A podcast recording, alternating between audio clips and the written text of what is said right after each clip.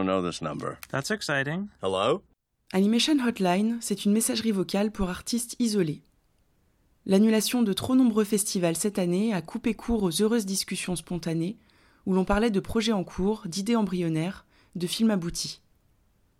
J'ai eu envie de prendre des nouvelles de ces esprits créatifs, tout en laissant la liberté de s'exprimer au moment opportun, sans pression de l'immédiateté. Agnès Patron réalise ses deux premiers films en peinture animée, La valse du pendu et La veuve Caillou, lors de ses études à l'ENSAD. Elle travaille ensuite à l'animation du teaser du long métrage de Florence Miaille, La Traversée, sorti en salle à l'automne dernier. En 2015, elle co-réalise avec Cerise Lopez le mystique Chulien, Histoire de Corbeau, produit par Film et de nombreuses fois récompensé. Elle crée enfin son court-métrage L'heure de l'ours, produit par Sacre Bleu et sélectionné au 72e Festival de Cannes. Lucrèce Andreae demandait de ses nouvelles dans son épisode du 7 janvier, et voici son message. Salut Clémence, c'est Agnès. Merci à toi et à Lucrèce d'avoir demandé de mes nouvelles. Ici, euh, ça va. Comme tu le sais, euh, l'heure de l'ours euh, a eu le temps euh, de voyager un peu en festival avant que le confinement n'arrive, donc on a pu profiter de ces ambiances assez géniales de rencontres, de projections dans des vraies salles de cinéma, de fêtes, avant que tout soit verrouillé d'un coup. Et alors, ce qui est assez drôle, c'est que le premier confinement n'a pas été une grande source de frustration parce qu'en réalité, il se trouve que j'ai accouché deux jours après le début du confinement et euh, qu'en fait bah, j'aurais de toute façon un peu mis un stop euh, aux divers voyages programmés euh, entre le mois de mars et probablement l'été.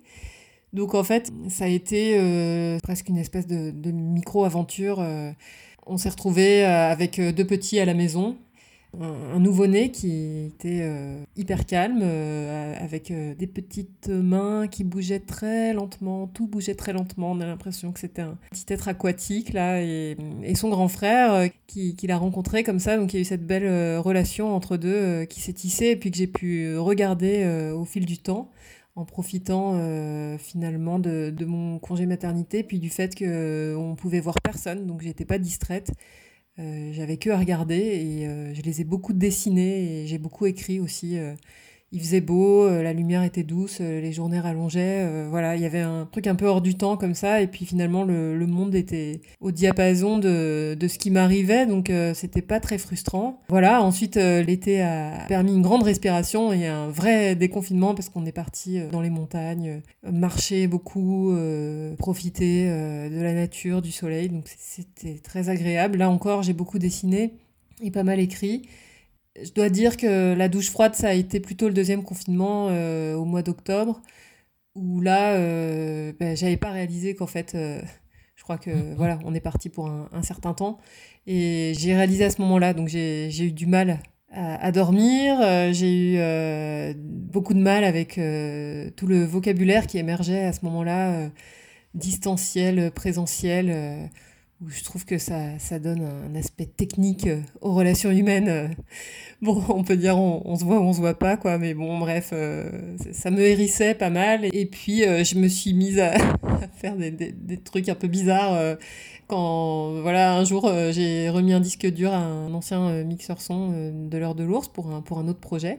Et, et, lui, bah, il avait pas son masque et moi, j'avais mon masque, on était dehors. Et puis, je sais pas, là, j'ai vu ce sourire sur son visage et j'ai enlevé mon masque, je lui ai fait une bise et j'ai eu presque l'impression d'avoir fait un truc complètement interdit, euh, complètement déplacé. Euh, je me suis excusée. Enfin, voilà. Bon, ça donne lieu chez moi à des espèces de, de moments euh, bien étranges comme ça. Mais j'avais la chance de travailler à ce moment-là aussi, pendant ce deuxième confinement. Donc, certes, on était chacun chez soi. J'avais en charge des parties d'animation d'un documentaire assez passionnant qui est réalisé par une réalisatrice anglo-saxonne qui s'appelle Olivia Martin McGuire, qui est aussi photographe et qui traite euh, d'un sujet que je connaissais pas du tout, qu'on a nommé les Freedom Swimmers. C'est en fait euh, des, gens qui fuyaient la Chine euh, de Mao vers Hong Kong en traversant un bras de mer.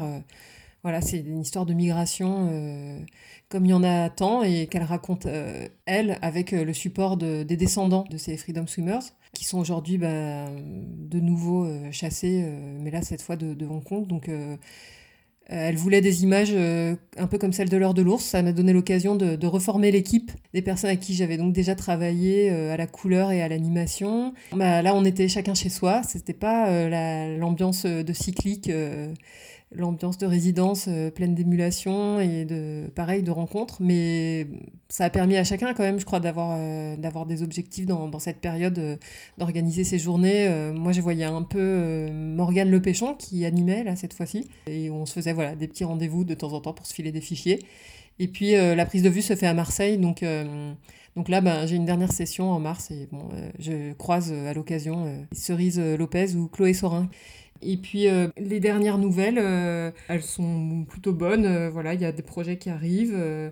j'ai vu que Lucrèce était genre malgré l'impression de qu'elle a de, de, pas forcément avancer sur ses projets, était quand même super prolifique. Et moi, j'ai un peu la sensation d'être d'être un peu en jachère là en ce moment. Mais ça fait pas de mal et puis ça permet de laisser mûrir les choses. Voilà.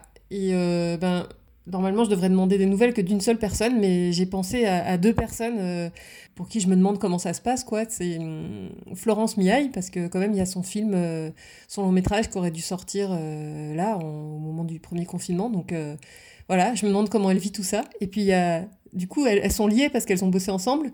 Il y a Jumi Yoon. Je me demandais comment elle allait. On, a failli bosser ensemble pour l'heure de l'ours et ça n'a pas eu lieu. Et voilà. Bah, je t'embrasse et, et j'espère à bientôt. Salut